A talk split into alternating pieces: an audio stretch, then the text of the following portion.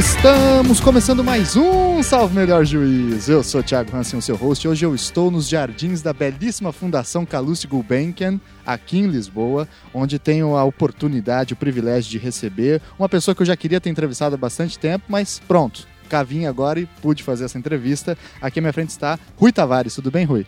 Olá, obrigado Tiago pelo convite e um abraço a todos os ouvintes no Brasil. E parece que aqui em Portugal também tem muita gente que segue o podcast. Estamos na luta para construir uma, um grupo de lusofonia e podcasts. Okay, Vamos ver se a gente bom. consegue. Boa ideia. Rui, por favor, é, você aqui em Portugal é bastante hum. conhecido, mas para o nosso ouvinte brasileiro que talvez não conheça o seu trabalho, hum. fala um pouquinho para a gente o que, que você já fez, sua área de atuação, de pesquisa, um pouco sobre a sua trajetória. Ok, então o meu nome é Rui Tavares, uh, nasci aqui em Lisboa em 1972, ainda dois anos antes da Revolução Democrática, portanto ainda em tempo de ditadura em Portugal.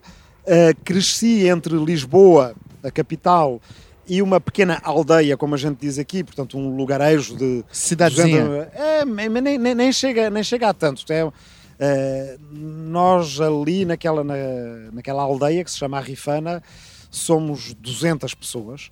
Uh, na altura em que eu lá estudava, em que eu fiz a escola primária lá, éramos só 18 crianças. Então não dava para fazer turmas, tínhamos que estudar todos juntos. Uh, e essa foi uma, uma, uma experiência de, de ruralidade que me, que me marcou bastante. Regressei à, à, à cidade com, com, com os meus pais, a minha família, estudei História, que é aquilo que eu sempre quis estudar. A minha vocação é de historiador, é, o que eu, é a minha profissão, é o que eu estudei e o que eu continuo a fazer sempre. Uh, a partir do início do novo milénio, uh, por várias razões, porque voltei a escrever sobre política, que era uma coisa que eu tinha feito uh, enquanto era estudante universitário. Passei a escrever uma coluna regular para o, para o Diário Público, não é? Que é um, um, um diário de, de, referência aqui em Portugal. Uh, comecei a ter alguma intervenção política que não tinha, primeiro como candidato independente pelas listas de um partido chamado Bloco de Esquerda uh, ao Parlamento Europeu nas eleições de 2009. Inesperadamente para toda a gente fui eleito, incluindo inesperadamente para mim. Fiz um mandato no Parlamento Europeu. Houve uma ruptura com esse partido, uh, do qual eu não era membro, mas uh, que era membro da delegação parlamentar, sendo independente. Fui fundador de um partido de esquerda libertária e ecológica, cosmopolita, aqui em Portugal, chamado Livre. Uh, que concorreu sem ter eleição parlamentar em 2014 e agora em 2019. Uh, mesmo assim, tendo a, a, melhor estreia de qualquer partido político em Portugal em eleições europeias.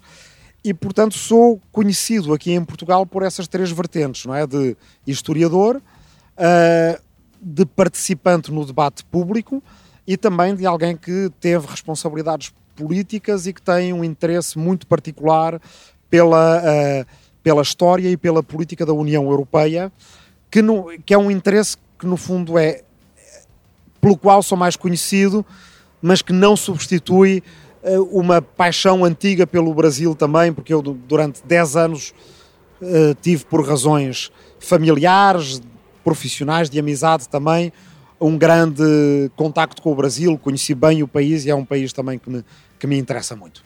Muito bem, muito bem. E aqui hoje no debate que nós vamos fazer, debate não, no bate-papo que nós hum. vamos fazer hoje, vamos conversar sobre um dos livros do Rui, hum. que é o livro Esquerda e Direita, um guia histórico para o século XXI, hum. né, que foi publicado pela Tinta da China, é, que ajuda a posicionar com um pouco mais de densidade histórica a relação entre esses dois conceitos políticos aí fundamentais e que no Brasil, a título de exemplo, hoje com, hum. estão completamente misturados, complexificados, hum. a ponto de todo mundo que é um pouquinho menos à direita do presidente é chamado de comunista, né? Okay. Então, para a gente tentar entender, recolocar os termos e ajudar, inclusive, a pensar é, politicamente essas questões, eu trouxe aqui o Rui Tavares para conversar com a gente. Antes da gente ir para uhum. a pauta principal, recadinho de sempre, curta a nossa página no Facebook, no Instagram e no Twitter e não deixe de contribuir com o padrinho, tá certo? Vamos lá então para o nosso papo.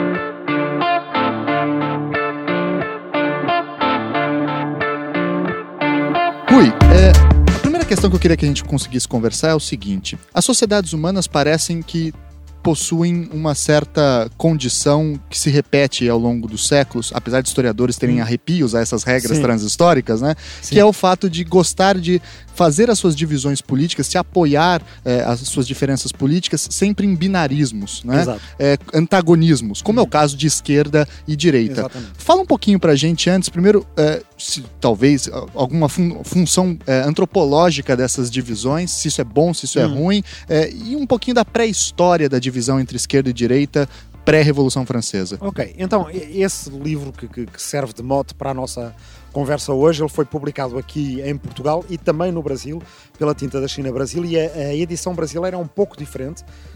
Tem, tem uma, uns acrescentos eh, que eu decidi incluir no livro depois de, eh, de dezembro de 2015, foi a data da minha última ida ao Brasil, depois de cinco anos que eu não ia lá. e- No auge do impeachment, é, da luta. eu, eu cheguei no dia em que o Eduardo Cunha tinha aceitado o pedido de impeachment da presidente Dilma Rousseff. E Sabemos quem é o responsável agora, então. ok, exato, foi, foi eu. Sou um pé frio, como você disse. Agora, eh, e, e isso tem, tem, tem a ver com a pergunta que tu fazes, porque o Brasil que eu deixei em 2010, quando deixei de ir ao Brasil, eu ia duas, três vezes por ano, às vezes períodos bastante longos. eh, e o Brasil que eu reencontrei em 2015 eram dois países muito diferentes, do ponto de vista da polarização. Em torno, esse binarismo já existia, mas em 2015 ele parecia ter chegado a, a- a extremos de, ahm, digamos, de, um- de um- de uma polarização destrutiva em vez de uma polarização construtiva.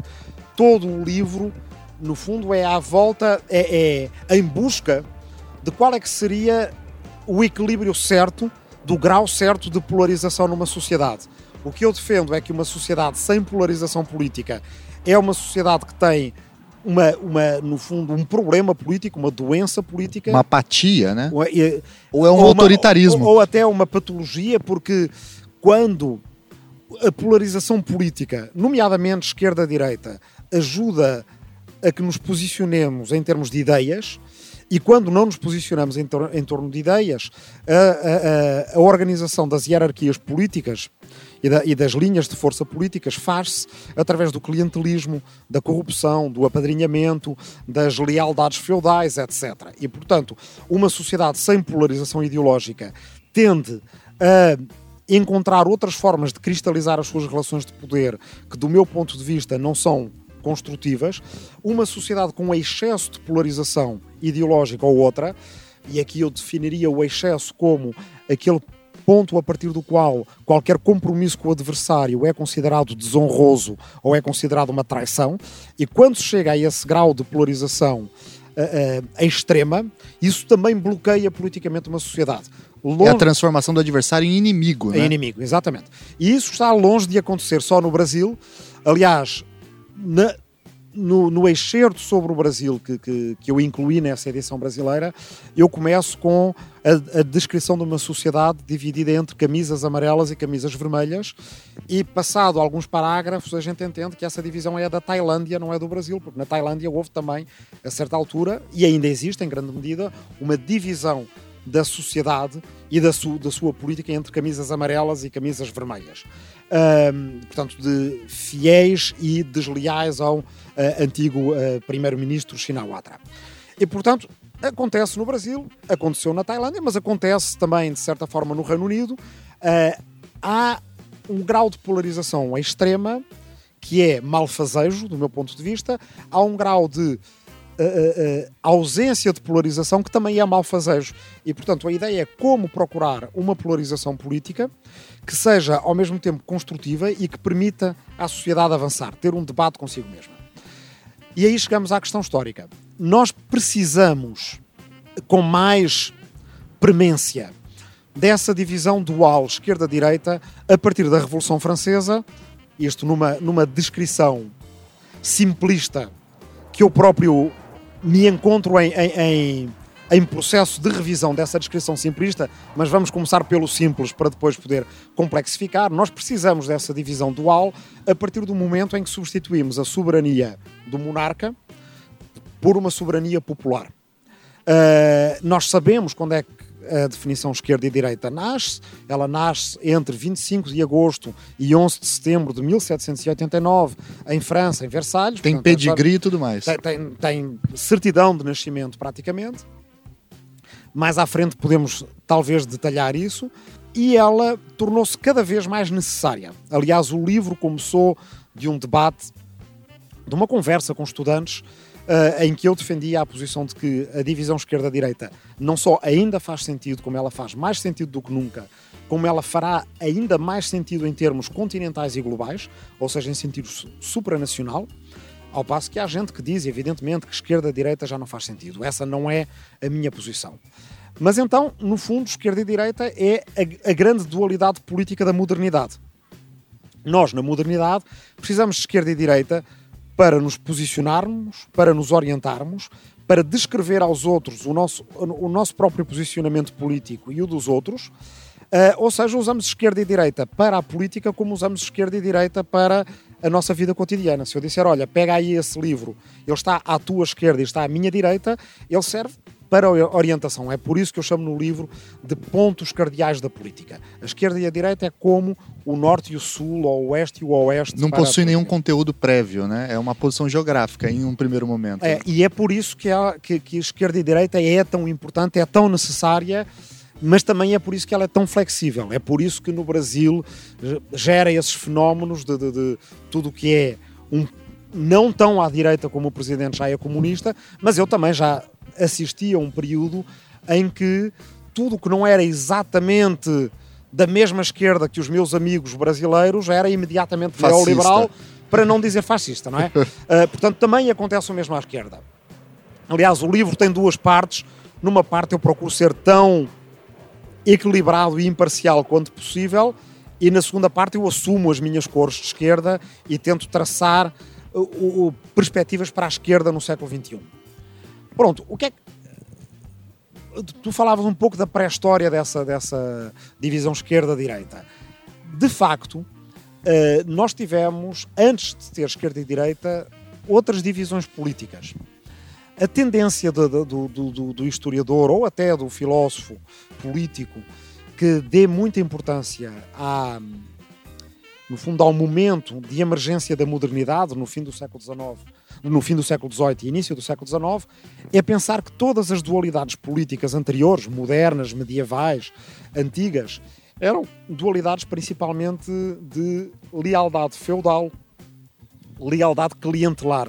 Por um determinado senhor, por um determinado uh, uh, condottiere na, na, na, na Itália da, da, da, Baixa Idade Média e do Renascimento, e portanto a gente tem uma tendência talvez um pouco arrogante para desideologizar uh, o conteúdo das antigas dualidades políticas que nós temos na história pré-moderna da humanidade, por assim dizer. Uh, e essas divisões são, por exemplo, na, na, no Reino Unido, no século XVII, uh, Roundheads and Cavaliers. Bem, e essa de facto é uma divisão mais social, não é? Entre teólogos, religiosos, alguns letrados de um lado, nobres do outro. Na Holanda há uma divisão entre eles chamam os hooks e os cabaleaus, que é entre os ganchos e os bacalhaus. Eu não, não conheço muito bem essa divisão, não vou entrar em, em detalhes, mas ela é uma das conhecidas como, no fundo, pré-modernas, e há uma que me fascina, que é a divisão medieval italiana do século 12 até ao século XIV, mas ainda com algumas, alguns prolongamentos que chegam ao século XV e, surpreendentemente, até ao século XX, entre guelfos e gibelinos. É uma história mais ou menos conhecida, a maior parte de nós já ouviu algures falar de guelfos e gibelinos, às vezes como exemplo de uma polarização política ou social uh, que, não, que não repousa em nada de muito em grande conteúdo, não é? Às vezes é um pouco um, um sinónimo de, uh, das guerras de Alecrim e Mangerona, como se dizia aqui em Portugal no século XVIII, da, da, da, a partir do título de uma peça de teatro do, do, do grande dramaturgo luso-brasileiro António José da Silva o Judeu, não é? Nascido no Rio de Janeiro e depois uh, executado pela Inquisição aqui em Lisboa e que tem um, uma peça chamada Guerras de Alecrim e Manjerona. No fundo, falando daquelas divisões que ocorrem muitas vezes em sociedades urbanas, até entre modas ou estilos, maneiras de vestir, maneiras de falar, formas de comportamento, uh, uh, que criam, assim, polarizações numa sociedade, mais culturais até do que políticas, mas que no fundo são um pouco fúteis, não é? Então as guerras de Alecrim ao Manjerona, há outra expressão também no século XVIII, português, entre os uh, Peraltas e os... Uh, ah, não me lembro agora do, do, do, do, outro nome, mas é assim desse, desse género, entre dandies e outro estilo de maneira de, de, de, de vestir ou de se comportar. Bem, e os guelfos e gibelinos muitas vezes há quem pense que tem essa só essa, uh, esse conteúdo. Também conhecemos qualquer coisa parecida com os guelfos e gibelinos da, da peça Romeu e Julieta de Shakespeare, que no fundo faz referência a esse facto bem conhecido de que a Itália do fim da Idade Média até o Renascimento é uma Itália de enormes rivalidades políticas, onde todos esses fenómenos de que a gente falou para o Brasil, de intransigência com o adversário, de uh, uh, intransigência até com o neutral, não é? O chamado sem, em cima do muro no Brasil, ou, ou como é que vocês chamam às vezes? Isentão. O isentão, não é? Uh, mesmo essa, essa figura do neutral é uma figura que não pode existir porque ele ou ela tem que escolher um lado. Bem, a Itália, na Europa da, da tardo-medieval, era muito conhecida por ter essa, essa polaridade política em excesso, que originava vendetas familiares e que é, no fundo, quando o Shakespeare conta a história do Romeu e Julieta, não dizendo diretamente que Capuletos e Montéquios são guelfos e gibelinos, faz referência a essa, a essa história de polarização política medieval na Itália. Então, depois desta, desta, deste introito aos guelfos e gibelinos, quais é são as razões pelas quais eu acho que guelfos e gibelinos são uma, uma dualidade política, ideológica, histórica interessante, uh, além da, da, primeira razão de base, que é ser pré-moderna e, no entanto, ter, do meu ponto de vista, vincado conteúdo ideológico. A primeira razão é que é uma dualidade política transnacional. Ela, na verdade, é conhecida por ser italiana, mas não nasceu na Itália e atravessou os Alpes na altura.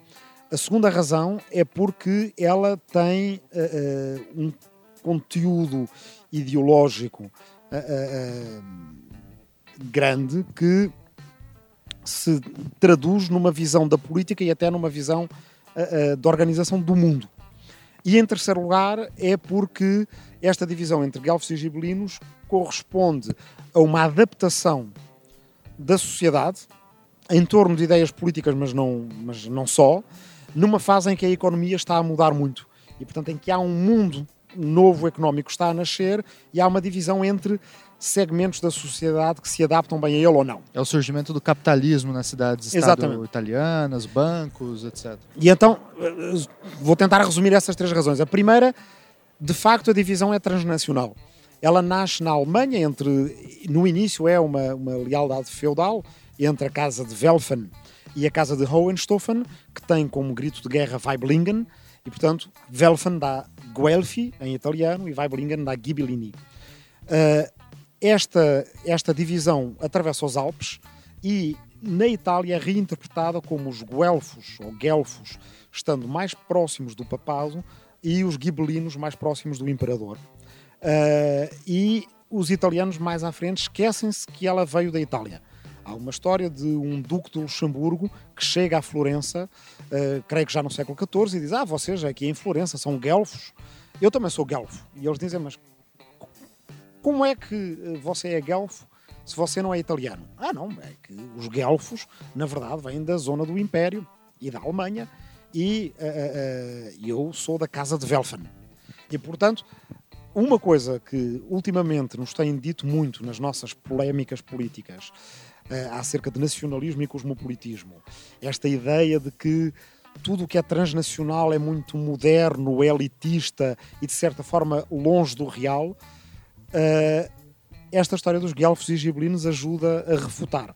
na verdade, a política sempre foi transnacional, sempre teve uma vertente transnacional muito forte e até usar a palavra transnacional para falar da, da época tardo-medieval na Europa é já um pouco exagerado, porque a Europa tardo-medieval ela é, se quisermos, pré-nacional, uhum. num certo sentido. Ok, então, primeiro aspecto é uma dualidade política que é adaptável a diferentes contextos linguísticos, culturais, etc., que hoje nós definiríamos como nacionais. Segundo aspecto, tem conteúdo ideológico. Mais do que serem leais a uma casa de Welfen, a uma casa de Hohenstaufen, ou até mais do que serem leais ao Papa e ao Imperador, Guelfos e Gibelinos uh, têm uma diferente visão de como é que as sociedades se devem organizar politicamente. Tanto quanto nos é possível reconstruir a ideologia da parte guelfa, como eles chamavam, e da parte uh, gibelina ou gibelina. Os guelfos eram a favor da autonomia municipal, tendiam para o, republicanismo, mas dentro do republicanismo favoreciam uma espécie de uma organização federal, se assim quisermos chamar, ou pelo menos em rede, com de facto uma, um referente uh, uh, ao Papa em termos de ius gentium, ou aquilo a que nós, séculos mais tarde, diríamos a esperar uma espécie de direito internacional. Portanto, para resolver diferendos entre cidades, entre municípios, entre repúblicas. Gibelinos tinham uma visão mais territorial do exercício do poder político e o, o, com um referente de proteção mais territorial, lá está, uh, uh, mais ligado ao imperador e, portanto, tendiam para um, para um certo monarquismo. Uh, e no caso de Dante, um caso complicado porque Dante nasce, portanto, Dante é Alighieri, grande poeta florentino numa cidade quase exclusivamente guelfa, de que os gibelinos foram rapidamente expulsos uh, porque os guelfos se tornaram completamente dominantes. Diz-se, embora a história seja mais complicada do que essa, que Dante passa do guelfismo para o gibelinismo e no seu livro De Monarquia acaba por um, realizar uma síntese entre um lado gibelino monárquico e uma visão cosmopolita de monarquia universal para o mundo inteiro, que talvez tenha raízes nas suas origens guelfas. Mas depois, talvez, já lá iremos. Uh, terceiro aspecto, não só há uma. Uh, não só é transnacional, não só tem conteúdo ideológico, como tem, e acho que isso já se intui pelo que eu disse antes, uma visão do mundo. Ou seja, em plena Idade Média, nós estamos a pensar a política como algo que transcende fronteiras locais e como algo que, inevitavelmente, sendo o humano o animal político, como dizia Aristóteles, portanto, não. Aristóteles não diz o grego é o animal político ou o ateniense é o animal político, diz o humano é o animal político. Há uma noção de onde está o humano. Esse humano tem que encontrar formas de organização política, tem que se constituir em entidade política de uma forma ou de outra uma visão, se quisermos, muito uh, nas entrelinhas, porque evidentemente ela cruza-se com visões mais exclusivistas da organização da política, que sejam elas de origem divina, de origem tradicional, sejam elas exclusivas à organização dos cristãos, uh, ou por aí adiante. Mas há talvez uma, uma, uma, um substrato ainda mais interessante, e aí pega de novo com, com o Dante, que é tentar entender até que ponto estas. Uh, este experimentalismo político medieval não vai beber a fontes que são fontes antigas e que são fontes não cristãs. O pai adotivo de Dante Alighieri esteve em Toledo, na Península Ibérica, eh, mais ou menos ao mesmo tempo eh, em que estiveram em Toledo outros italianos, dos quais o mais conhecido se chamava Geraldo de Cremona, eh, que veio para Toledo para traduzir obras gregas que tinham sido traduzidas para o árabe. E então eles vieram da Itália medieval para Toledo para aprender árabe, particularmente com judeus, mais do que com muçulmanos, e depois traduzir uh, uh, para, para, para, para latim obras árabes que eram súmulas, uh, reinterpretações ou, ou, ou, explicações, por exemplo, de Platão e Aristóteles. Um dos autores, que é uma espécie de elo perdido dessa, dessa, uh, dessa tradição era um, um, um, autor que vinha do Cazaquistão, de, de Samarcanda, chamado Al-Farabi. é um autor importante para nós, gente de língua portuguesa, porque ele vem da região de Samarcanda, ele era talvez do, do povo sogdiano, são uma espécie de persas orientais, que eram uh, ah, um, recém-convertidos ao islamismo no tempo dele, antes disso tinham sido zoroastrianos, muito helenizados, porque aquela região do mundo tinha sido muito helenizada nas invasões do, do Alexandre o Grande. Ele, em primeiro lugar, era músico, o Alfarabi, vem de, de Samarcanda para Bukhara para aprender música e de Bukhara para Bagdade, que é uma cidade recente na altura, tem 100 anos, cidade de um milhão de habitantes, é Nova York, digamos, da, da, da Rota da Seda, se assim quisermos, para usar assim uma, um termo assim bem uh, simplista e exagerado, mas que acho que faz algum sentido. Bagdade estava cheia de bibliotecas e de uh, uh, centros de tradução, de centros linguísticos, se quisermos alguns deles cristãos, outros judeus. O, o Al-Farabi, embora muçulmano, estuda com cristãos, aprende siríaco, talvez algum grego também, e reduz Platão e Aristóteles em vários livros dele, que são atacados pelo, pelo fundamentalismo islâmico, se quisermos, não, não é, uma, é uma expressão algo anacrónica, mas, enfim, para simplificar, de um sírio chamado Al-Ghazali, que considera que a filosofia não pode uh, uh, levar à felicidade e que a filosofia não pode dar preceitos de organização política, aquilo que o Al-Farabi chamava de falsafa al-Madina, que é no fundo a filosofia da cidade ou a filosofia política. Uh, mas o Al-Farabi vai ser recuperado aqui na Península Ibérica pelo Averroes e traduzido pelo Geraldo de Cremona para latim em vários livros que normalmente têm no título Alfarabius ou Alfarabi, da ciência Alfarabi ou Alfarabius da ciência. Ora, essa é a palavra que dá origem ao nosso alfarrábio em português. E aqui em uhum. Lisboa, aquilo que vocês no Brasil chamam sebos, aqui nós chamamos alfarrabistas. Sem fazer ideia de que a referência é o nome de um pensador casaque de 872 depois de Cristo que morreu na estrada de Damasco em 950. O e mundo é muito maluco mesmo. É muito né? maluco. E ele tem um, um, livro chamado A Cidade Virtuosa, agora publicado em português pela Fundação Gulbenkian, numa tradução de, de Catarina Belo, em que faz uma descrição da, das organizações políticas humanas. Diz ele, os humanos organizam-se em vários tipos de comunidades. São elas a família, a tribo, o clã, uh, mas também pode ser a rua, o bairro, a cidade, a federação de cidades a Federação de Tribos, as nações, as federações de nações, os impérios e depois a comunidade humana perfeita, que é a humanidade inteira. E portanto isto é século X depois de Cristo, é antes do ano 1000 e é uma expressão muito clara de um cosmopolitismo. Que é não... quase Kant, né? É, é. Tem todo um lado de federalismo, não é? Ou, de, ou, ou nós diríamos de, de, de, de, de política encaixada, não é? Nested polities, como Uma diz em inglês. filosofia da história também em direção a um cosmopolitismo universal. Né? Eu não, não, não, sei se no, no Alfarabi podemos falar, falar, dessa filosofia da história. Uh, uh, e ele, ele escreve para o presente e ele considera que, no fundo, há três fontes de, de, de sabedoria: uma que é o Alcorão, outra que é a experiência sensível do conhecimento do cotidiano e outra ainda que é a falsafa, a filosofia, que serve para os humanos chegarem à, à, à felicidade através da melhor organização política possível. E nisso ele é, ele é um aristotélico, com uma grande diferença, é que ele é um otimista em relação à democracia, coisa que o Aristóteles não era. Não é? Uh, ora, o Alfarabi influencia o Geraldo de Cremona, não sabemos até que ponto isso pode ter influenciado, por exemplo, Dante no, no mas sabemos que o Dante foi influenciado não para o De Monarquia, mas para a Divina Comédia, numa história uh, muçulmana antiga da ida de Maomé ao inferno e da ida, chama-se uh, os degraus de Maomé.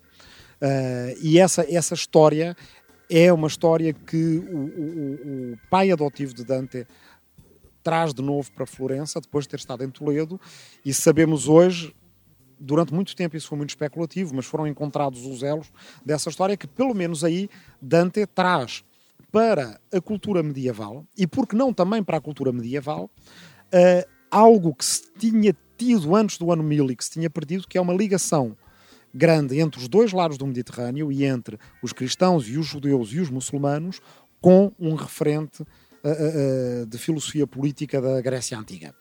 E com uma versão que, no fundo, tem hoje 2500 anos de cosmopolitismo, porque o cosmopolitismo começa com Diógenes e começa com, com Sócrates. Uh, não tanto com Aristóteles, mas o Alfarabi é, no fundo, um aristotélico claramente cosmopolita. Uh, bem, tudo isso, de certa forma, muito decantado, muito filtrado, muito transformado, influencia uma, uma boa parte do debate político medieval, que é um, que é um debate eu hoje chego a essa conclusão, já depois de ter escrito Esquerda e Direita, bem mais rico, mais experimentalista e mais moderno, num certo sentido, no sentido de se pensarmos a modernidade como a busca da, da, da, agência política por parte da humanidade, então mais moderno do que aquilo que nós poderíamos pensar. E, e para finalizar, há outra coisa interessante também aqui. Guelfos e Gibelinos, sendo uma, um dualismo político que tem muito a ver com aqueles que na Itália, no nascimento desse capitalismo uh, uh, inicial, não é embrionário das cidades italianas a que tu te referias, uh, no fundo os guelfos são aqueles que se adaptam bem a essa transformação económica. E aí Florença, Génova, Veneza, os, os banqueiros, os artistas, aquela vida urbana muito baseada na manipulação e na criação de significados e de sentidos, por oposição a gibelinos, que são os que se, em Siena, por exemplo, se adaptam mal a este novo capitalismo nascente italiano e uh, têm como, como, como principal referencial um mundo mais antigo, mais rural, mais territorial. Às vezes eu olho para guelfos e gibelinos e penso que são uma, uma, uma boa maneira de uh, uh, como neo-guelfos e neo-gibelinos, se quisermos, na atualidade, de ver, por exemplo, as diferenças nos Estados Unidos, a polarização entre Red State e Blue State, ou no, no, no Reino Unido entre Brexiteers e Remainers. Uh, e é esta, esta, polarização que nós encontramos em, em, em, tantos países do mundo, na Turquia, entre aqueles que votaram contra o referendo que deu mais poderes a Erdogan, onde? Em Istambul, em, em Esmirna, nas cidades do litoral, nas grandes cidades e aqueles que votaram a favor de Erdogan, principalmente no Interland. Estas, esta polarização hoje em dia tem sido muito dada como urbana e rural. Uh, mas às vezes ela não é urbana e rural, porque nós temos cidades que não se adaptaram bem à globalização, que faria às vezes no século XXI do tal capitalismo nascente tardo-medieval italiano, nós temos as, as ex-cidades industriais, as Detroits ou as Coventrys, que não, que não encontraram um papel para a sua economia e para a su sua sociedade na, enfim, na economia globalizada e que, portanto, são de certa forma gibelinas.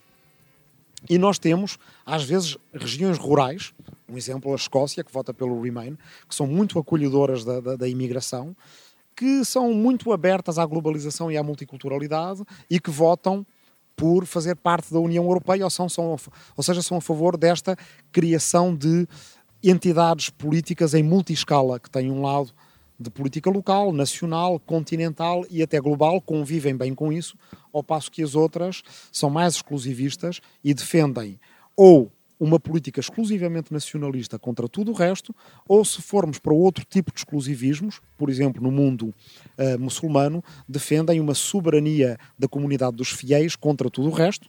É, digamos, a, a visão política muito uh, contrastada do Estado Islâmico, do Sim. ISIS, uh, ou temos no, super, no supremacismo racial que vai aparecendo nos Estados Unidos, também na Europa, de um Breivik, por exemplo, ou do autor do atentado na Nova Zelândia, uma espécie de exclusivismo uh, de, no fundo, étnico-nacional ou, ou, ou pura e simplesmente étnico. E, portanto, temos este dualismo entre alguém eu acho que aquela divisão localista versus globalista ela não existe. O que existe é uma divisão entre quem acredita que a política se pode e deve exercer a várias escalas, a isso eu chamo cosmopolitismo, ou aquelas visões a que eu chamo exclusivistas, entre as quais também o nacionalismo, mas não só, há exclusivismos raciais ou religiosos, que acham que a soberania só pode repousar numa determinada escala de organização humana e que, portanto, todas as outras, por natureza, são usurpações dessa soberania. Muito bem. E você apontando então essas outras possibilidades exclusivistas e cosmopolitas, guelfos e gibelinos, hum. mostram, complexificam um hum. pouco mais o debate sobre a cartografia possível das ideologias políticas, e aí nós conseguimos chegar à divisão clássica de esquerda e direita, que se comporta ainda dentro dessas outras divisões, né? Existem Sim. pessoas de esquerda cosmopolitas, pessoas de esquerda exclusivistas, pessoas hum. de direita cosmopolitas, e assim por diante. São, são mais adjetivos e mais termos e, e, e variáveis para essa estrutura.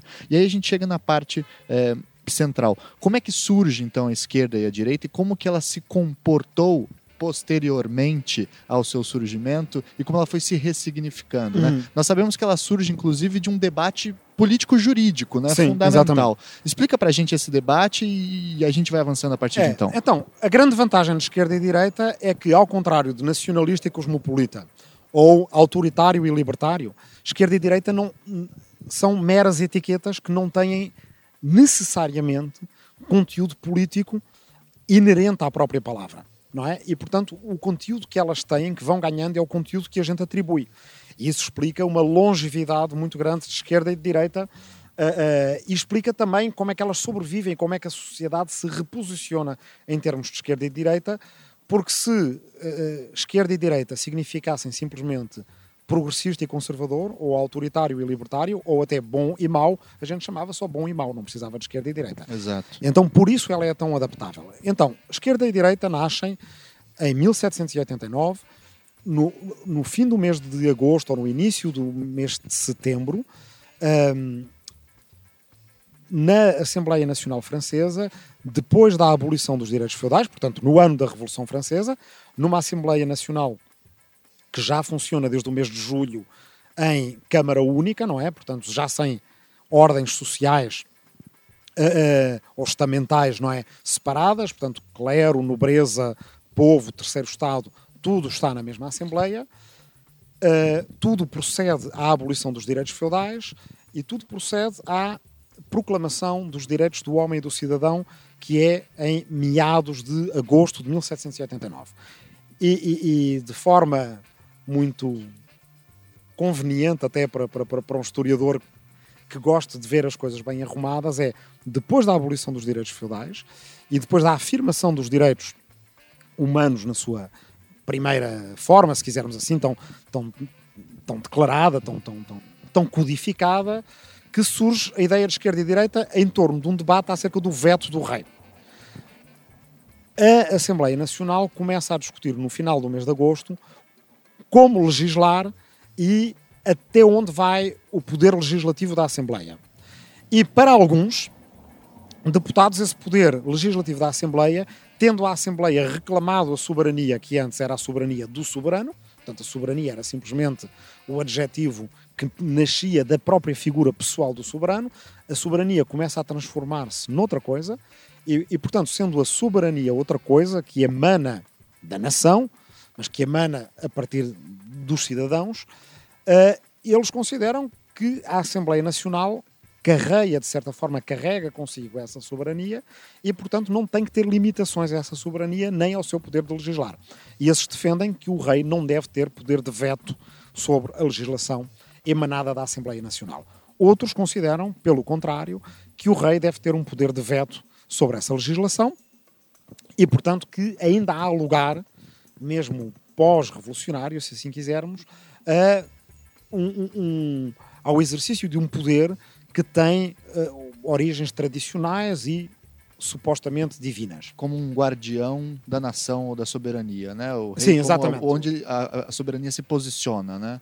Exato. E, portanto, aí, curiosamente, esses são os que defendem uma soberania compósita. Portanto, ela estaria ao mesmo tempo nos dois lados. Ou então alguns vão mais longe e ainda com alguns requisitos de absolutismo dizem, ok, a Assembleia pode legislar, mas o rei é que decide que legislação é que se aplica ou não. E há um deputado que se levanta para fazer o diagnóstico desse debate e, de frente para o presidente da sessão, diz: ainda agora estávamos unidos abolindo os direitos feudais, afirmando os direitos humanos, e já começam a surgir divisões entre nós. Os deputados que estão à vossa esquerda são contra o veto do rei. Os deputados que estão à vossa direita são a favor do veto do rei.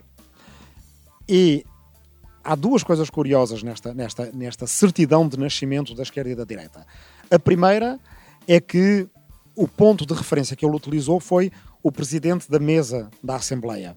Porque, com, como sabe qualquer pessoa que visita um parlamento, um parlamento na, na, na versão continental europeia, ou seja, um hemiciclo, e não um parlamento à inglesa, com governo e oposição, mas no parlamento semicircular, hemiciclo, que nós estamos habituados a ver, os deputados da esquerda, na verdade, quando entram na sala, eles vão para a direita.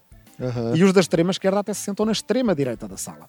Uh, uh, quer dizer, fazem-no irrefletidamente, nem pensam nisso sequer, porque os lugares estão fixos e a forma mental que, que, que se uh, cristalizou é de que está tudo na, na, na esquerda, não é? eu, quando, quando fui deputado, uma das coisas que eu notava é eu ia para o lado esquerdo para a metade esquerda do hemiciclo, mas para isso eu tinha que me deslocar para a direita. É porque nesse primeiro discurso, portanto, a razão para isso está num primeiro discurso de, de, de, agosto ou setembro de 1789, houve ali um pequeno recesso parlamentar e eles regressaram a 11 de setembro, é quando estas expressões começaram a ser usadas, o ponto, o ponto de vista a partir do qual uh, uh, elas são referenciadas é a mesa que dirige os trabalhos da Assembleia. Se fosse ao contrário, hoje em dia a direita seria a esquerda e a esquerda seria a direita. E é curioso, é, é, é, é testemunho da força que essas divisões têm, uh, porque elas, além de serem ideológicas e políticas, elas ganham também traços identitários que a nós custa até imaginar que pudesse ser de outra forma e que hoje em dia, se aquele discurso, aquele deputado tivesse dito as coisas ao contrário, hoje em dia a direita seria a esquerda e a esquerda seria a direita. Uh, bem, não foi assim. Então a esquerda ficou, desde logo, com esse primeiro conteúdo político de ser construtivista, por assim dizer, por uh, uh, negar um lugar à tradição ou ao poder hierárquico, ou tradicional, ou dinástico, ou de origem divina, como podendo ser superior ao poder dos cidadãos, e de pelo seu construtivismo, achar que a cada momento, aí sim há uma filosofia da história, é dado à cidadania reinventar a forma política em que vive. Uh, a direita, associada a uma outra filosofia da história, na qual o passado tem um peso do qual é ou impossível escapar, ou fútil escapar, ou até indesejável escapar. E, portanto, por isso, é importante preservar o veto do rei, é importante não dar todo o poder a, aos cidadãos, porque, uh, segundo as, aquelas categorias do, do reacionarismo do, do, Albert Hirschman, uh, a, a revolução pode desencadear efeitos que são fúteis, perversos uh, ou que colocam em risco a própria coesão social e, portanto, a direita ficou associada a algum conservadorismo, embora nem toda a direita seja conservadora, mas a uma noção de que as desigualdades, nomeadamente esta desigualdade básica de poder entre o monarca e os cidadãos, têm uma razão de ser, as, as desigualdades justificam-se, são positivas e são dinâmicas para a sociedade. E, e portanto, não há. Uh, uh, ao contrário do que a esquerda uh, julga, nenhuma direcionalidade para a história no que diz respeito às desigualdades. A esquerda, em geral, acha, e aqui o texto básico é o do Norberto Bobbio sobre esquerda e direita, Sim. a esquerda acha que as desigualdades não são todas naturais, que uma grande parte delas, ou a maior parte delas, são artificiais, são hierarquicamente impostas por estruturas de poder que nós podemos desconstruir e que podemos reconstruir de outra forma, que essas eh, desigualdades não são necessárias para as dinâmicas sociais, pelo contrário, que uma sociedade mais igual é uma sociedade mais dinâmica, e que a direcionalidade da história é a de diminuir desigualdades e aumentar as igualdades. Você usa também uma metáfora muito substancial para entender a diferença entre direita e esquerda com relação à soberania, que é recorrendo à física, hum. né, trabalhando a ideia de partícula e onda para se referir às posições da esquerda e da direita, como eles é, percebem e entendem a, a, a, o, o, papel da soberania. Você podia explicar um pouquinho para a gente? Uh, esse, essa, a, ideia da partícula e da onda está num, num texto meu ainda uh, uh, inédito, que se chama, que está em inglês, o título é É a soberania, ou será a soberania uma partícula ou uma onda?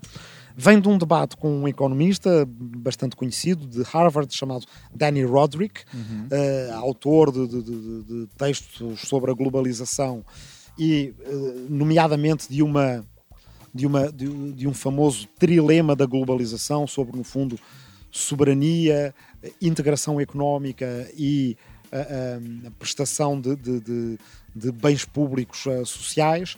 E o, o Danny Roderick, a seguir, em, em janeiro ou fevereiro de 2018, nós tivemos um encontro em Florença, no Instituto Universitário Europeu, e ainda na, na ressaca da eleição de Donald Trump e do referendo do Brexit, uh, havia toda uma questão à volta do, do, de umas novas dicotomias que começaram a aparecer na, na imprensa e no comentário político internacional entre o localismo e o globalismo, ou entre o, aqueles, os, os somewheres e os nowheres, ou anywheres, como se dizia em inglês, no fundo aqueles que são de algures e os que são de nenhures, uh, ou à volta de uma uh, famosa expressão utilizada pela Theresa May, atual primeira-ministra britânica, mas em breve ex-primeira-ministra uhum. britânica, que disse uma vez num discurso ao Partido Conservador: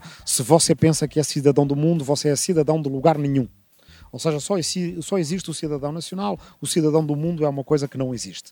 Uh, e o Danny Roderick estava a repetir um pouco essa, essa ideia de que havia um povo, uma massa, nomeadamente uma classe média e uma classe trabalhadora, que tinham identidades locais, e uma elite que era globalista e que não tinha uh, lugar nenhum no mundo. Uh, e, e, eu intervim para, para dizer que considerava essa, essa dicotomia uh, errónea e até em determinados aspectos ela reveste-se de uma caricatura histórica que é até ofensiva, não é? Há, para quem conhece a história da, da União Soviética e do stalinismo, há um momento que é a famosa polémica dos cosmopolitas desenraizados. É uma polémica cultural que nasce numa revista de, de cinema entre aqueles uh, críticos de cinema que favoreciam o cinema operário soviético e aqueles que, veja-se lá, escandalosamente, gostavam de ver filmes estrangeiros uh, e que são considerados cosmopolitas desenraizados e, só por coincidência, são praticamente todos, ou mesmo todos, judeus.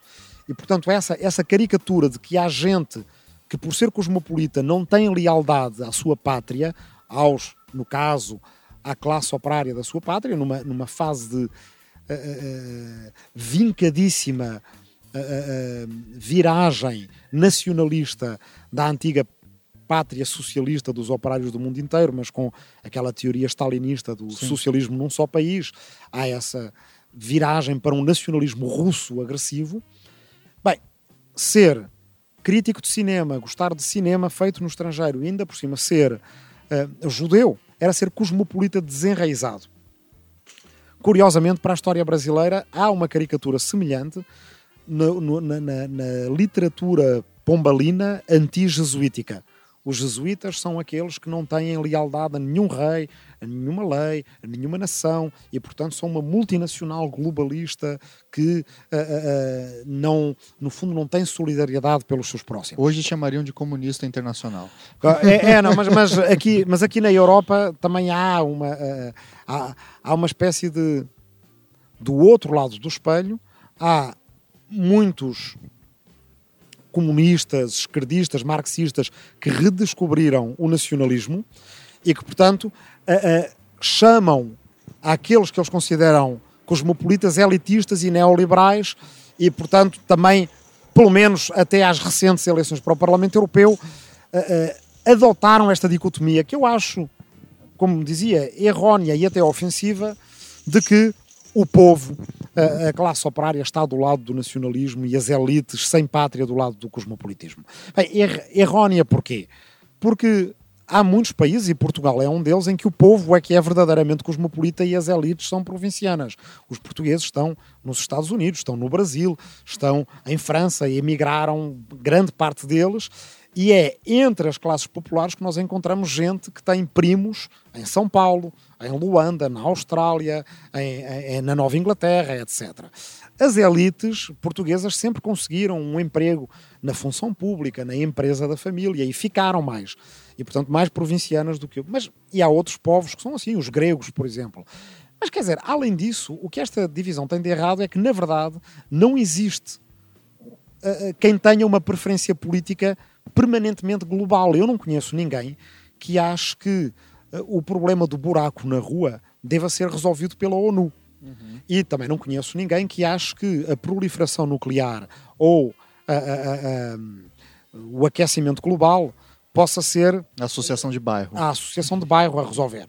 Portanto, na verdade, a divisão que existe política é entre aqueles que acreditam que a política deve ter só uma escala e aqueles que acreditam que a política para responder aos problemas, em particular aos problemas da contemporaneidade, tem necessariamente que ter várias escalas.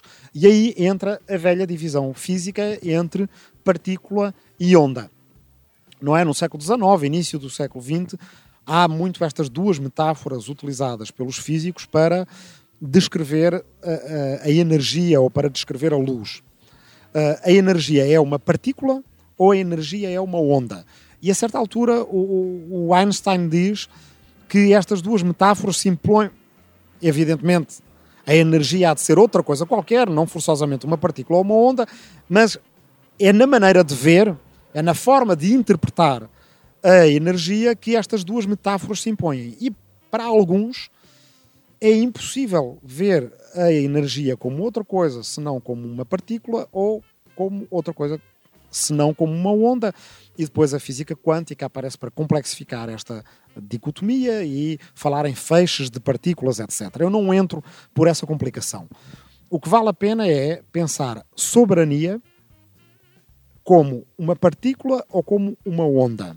Se nós pensarmos a soberania como uma partícula, uh, nós, a, partir dessa, dessa visão da soberania como uma partícula, que é que está por trás de uma boa parte do nacional-populismo contemporâneo, seja nos Estados Unidos, no Brasil, na Europa em qualquer outro lado, se a soberania é uma partícula, ela tem que ter uma localização, ela tem que estar situada num lugar preciso e não noutro, ela tem que ser indivisível, ela não pode ser fragmentada nem distribuída, e ela tem que ter um, um único exercício apropriado e não outro. E, portanto, visto pelos olhos de um nacionalista, a soberania como partícula, ela só pode residir na nação, só pode ser exercida na nação e só tem como representantes os representantes da nação. É algo que se tem ou não se tem. Exatamente. Uh, e tudo o mais é necessariamente uma usurpação. E lá está. Isto tem, é por isso que eu dizia isto, não é forçosamente de esquerda e de direita, há declinações de esquerda e de direita disto as declinações de direita Sim. acham que o Fórum de São Paulo é uma coisa escandalosa porque é uma usurpação da soberania popular e à esquerda vão dizer a mesma coisa do grupo Bilderberg. Uhum. E por aí adiante. Uns falando mal da União Europeia como a União Europeia sendo uma conspiração socialista que é aquilo que o Nigel Farage e os Brexiteers Sim. da direita britânica dizem, mas também a teoria da conspiração que vale em alguns lugares da esquerda eu, europeia, dizendo eu que sou um, um, um, um, defensor da União Europeia, do projeto europeu, uh, que essa esquerda não está a interpretar corretamente a própria história da esquerda, mas enfim, o que eles dizem é a União Europeia é uma conspiração neoliberal. Uh, porque a única soberania, a única democracia que pode ser exercida é ao nível da escala-nação. E há um, um estribilho, um refrão dessa tese política que é não pode haver democracia para além do Estado-nação. Do outro lado, estão aqueles que não são globalistas, ou seja, eles não acham necessariamente que a escala política global é melhor do que as outras, o que eles acham é que a política tem que ser exercida a várias escalas. Portanto, a luta que a gente tem é entre aqueles que acham que só uma escala é politicamente válida e aqueles que acham que a política necessariamente tem que ser feita em várias escalas. Esses acreditam que a soberania é como uma onda. A soberania sai, emerge da dignidade do ser humano, emerge da agência política individual que todos nós temos, ela é uma extensão dessa agência política individual que depois é filtrada ou decantada pelos vários tipos de pertenças que nós temos, sociais, culturais, nacionais, e necessariamente ela realiza-se, materializa-se a várias escalas. Ao nível, como diria o Alfarabi, do bairro, da cidade.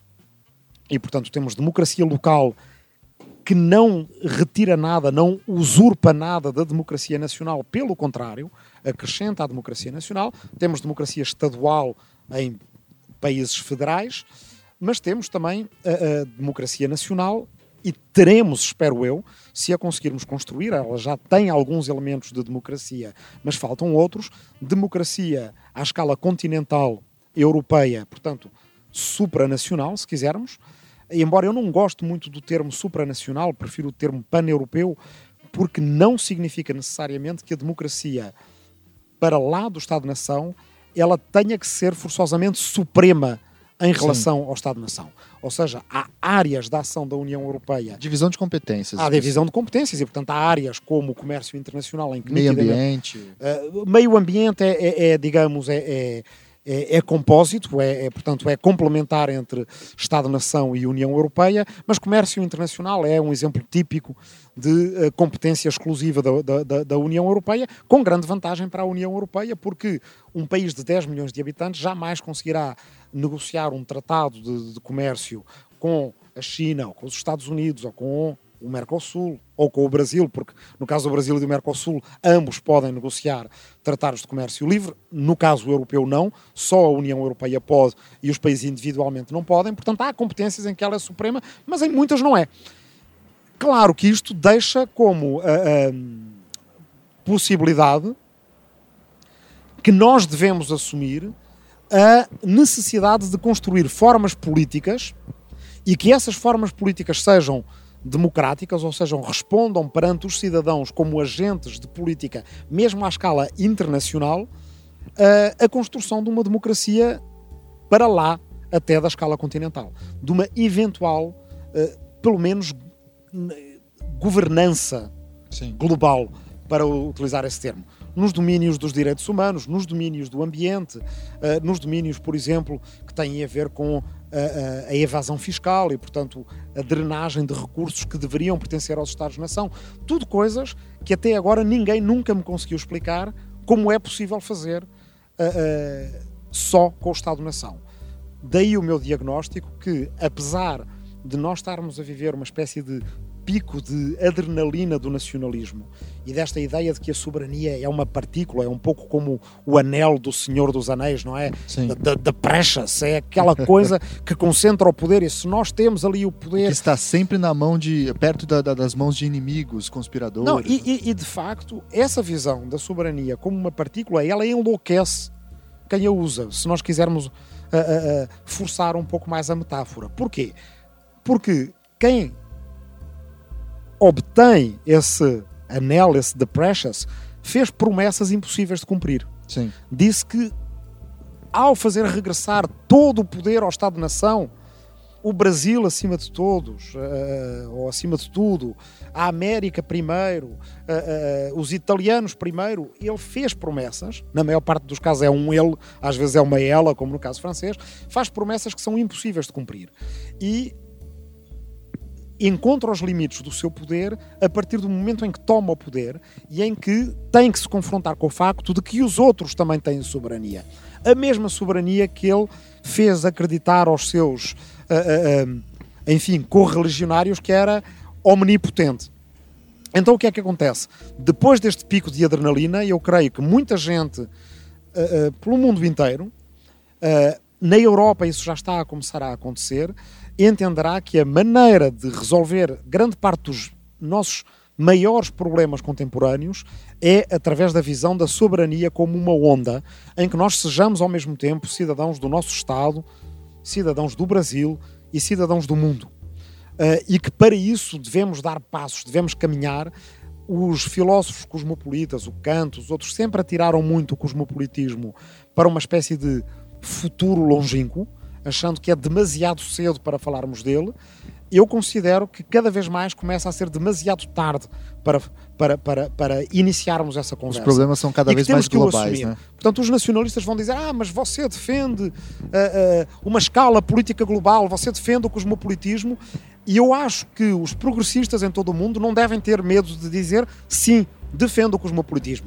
Mesmo nos países onde as esquerdas têm uma tradição nacionalista forte, é o caso do Brasil, do Brasil. é preciso entender que sem coordenação entre uh, uh, Estados-nação, mas não só entre os Estados-nação, um tipo de coordenação que dê valências políticas aos cidadãos individualmente, enquanto cidadãos da União Europeia aqui, no futuro, quem sabe, enquanto cidadãos do, do Mercosul ou de, outro, ou de outra formulação qualquer que a América Latina encontre, se a América Latina não encontrar, por exemplo, uma formulação que ajude a criar uma cidadania latino-americana, será muito difícil uh, uh, ter soberania real, não apenas retórica, mas real, num mundo que avança por uma nova guerra fria entre duas superpotências económicas globais, os Estados Unidos e a China. Daí ser tão importante que a União Europeia sobrevive, é, porque sobreviva. Porque se a União Europeia sobreviver, sempre teremos, apesar de tudo, três superpotências regulatórias, uma das quais tem uma enorme importância na definição de estándares de proteção ambiental, de proteção ao consumidor, proteção laboral no mundo, que é a União Europeia, que ao menos ela poderá se interpor entre a China e os Estados Unidos e dar um, um, uma, uma espécie de possibilidade de exemplo prático ao resto do mundo de como países médios e pequenos, todos os países europeus são médios e pequenos, se podem organizar neste início do século XXI. Muito bem. Rui, é, caminhando já então para o nosso fim, tem mais uma pergunta que é: quais elementos você consegue identificar de comum entre essa nova direita que vem surgindo sob uma perspectiva global? Você trabalhou quando era uhum. parlamentar europeu com um relatório sobre a Hungria, Sim. né? E acompanhou de perto as eleições do Brasil. Eu lembro que você até gravou alguns vídeos é, sobre as eleições do Brasil acompanha as eleições americanas, mas a gente tem, além desses países, o caso italiano, a Marine Le Pen na, hum. na França, a Polônia, o Rodrigo Duterte nas Filipinas, dá para se falar até no Vladimir Putin, enfim, hum. uma, uma infinidade, o Erdogan, é. uma infinidade de. É, uma nova política tradicionalmente mais vinculada à direita, é, com traços um pouco autoritários, enfim. Que, que, mutação é essa que a gente está passando? Você consegue identificar isso como um movimento global mesmo? Ou você vê mais diferenças entre eles? Qual é o seu diagnóstico sobre hum. a direita hoje? Não, eu acho que, claramente, claro que há, que há diferenças locais, mas nitidamente é um movimento global que tem uma forma mental muito semelhante em todos estes países. E eu aqui acho que a gente deve. Eh, eu sou, sou um grande adepto daquela frase da, da romancista estadunidense Toni Morrison, que diz: quando alguém te disser como é, acredita. Portanto, eu acho que quando o Trump, quando o Bolsonaro, quando o Orban dizem como eles são, há uma tendência às vezes a sobre-intelectualizar o que eles disseram, a dizer, ah não, ele diz aquilo, mas não é literal, não é para levar a sério, não é. É para... uma brincadeira. Não é, não, não é bem, é uh, irónico e tal. Não, eles dizem-nos claramente o que são. E, e, e, dizem, uma das coisas que eles dizem é que o Orban da Hungria é, no fundo, o mestre deles, é, é, é, o, é o, precursor. E então, com, como eu tive esse, essa, essa sorte, um pouco trágica, mas, mas essa sorte de seguir muito de perto o que se passou na Hungria, uh, uh, vejo elementos comuns, desde logo, na grelha mental que eles aplicam ao mundo. O Orban tem um discurso, ele perdeu as eleições. Primeiro, e quando ele perdeu as eleições, a primeira vez que ele vai para a oposição, ele praticamente faz um juramento de que quando ele voltasse ao poder, ele não voltaria a perder, ele não voltaria a sair. E nesse discurso, em que ele no fundo não assume a derrota, ele diz: Nós somos a nação, nós, o Fidesz, o partido dele, e a nação não pode estar na oposição. É, a tradução do húngaro não é muito clara, mas pode ser a nação não pode estar na oposição ou a nação não pode estar em oposição. O que é que isso significa? Que para eles a nação é um bloco único, tem um representante único, que, claro, convenientemente são eles próprios, e que a nação, se ela estiver na oposição política, se não estiver no governo, é porque há uma usurpação. Portanto, o poder da oposição é um poder antinatural para eles, contrário à, à ordem natural das coisas. E essa forma mental justifica o tipo de tomada de poder que eles fazem depois da chegada ao poder formal. A chegada ao poder formal é a chegada ao governo. Mas isso para o Orban nunca foi suficiente. A chegada ao poder, verdadeiramente, é o poder de ser capaz de definir o que é que é a nação. E quando ele voltou ao poder em 2010, primeira coisa que faz, nova lei de mídia, com multas altamente proibitivas para qualquer órgão de imprensa, de comunicação social, que basicamente violasse as normas que seriam implementadas por uma entidade de regulação de mídia que ele próprio criou, com uma aliada política a dirigir.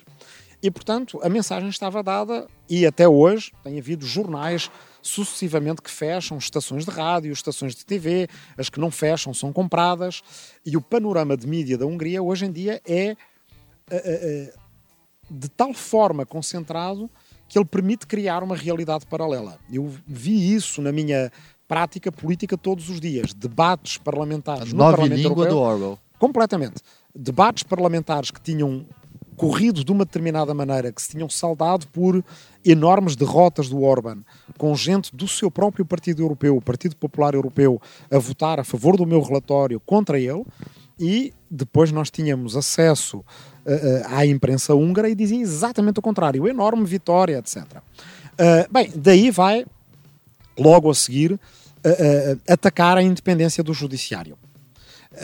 talvez, bem, isso eu, eu, não sei disto o que é que se aplica a par e passo no Brasil ou o que é que já era, o que é que já estava aplicado antes, não sei. Mas na Hungria, mídia, judiciário, a definição de quem é que é bom ou mau húngaro, portanto, todos os outros é porque não são verdadeiramente húngaros. Uh, uh, o Trump fez o mesmo nos Estados Unidos. Não interessa se você é negro ou branco, interessa se você é um americano de coração. Todos os que são anti-Trump é porque não são verdadeiros americanos.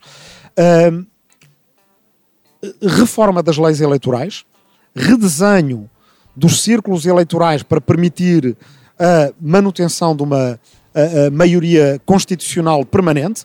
O Orban foi eleito Uh, com cerca de 40% dos votos, deu dois terços no Parlamento e a partir daí ele nunca deixou de ter dois terços no Parlamento porque redesenhou os círculos eleitorais e redesenhou uh, a lei eleitoral. E onde essa, essa trajetória acaba, eu estou convencido que é onde ela acaba, é na fraude eleitoral.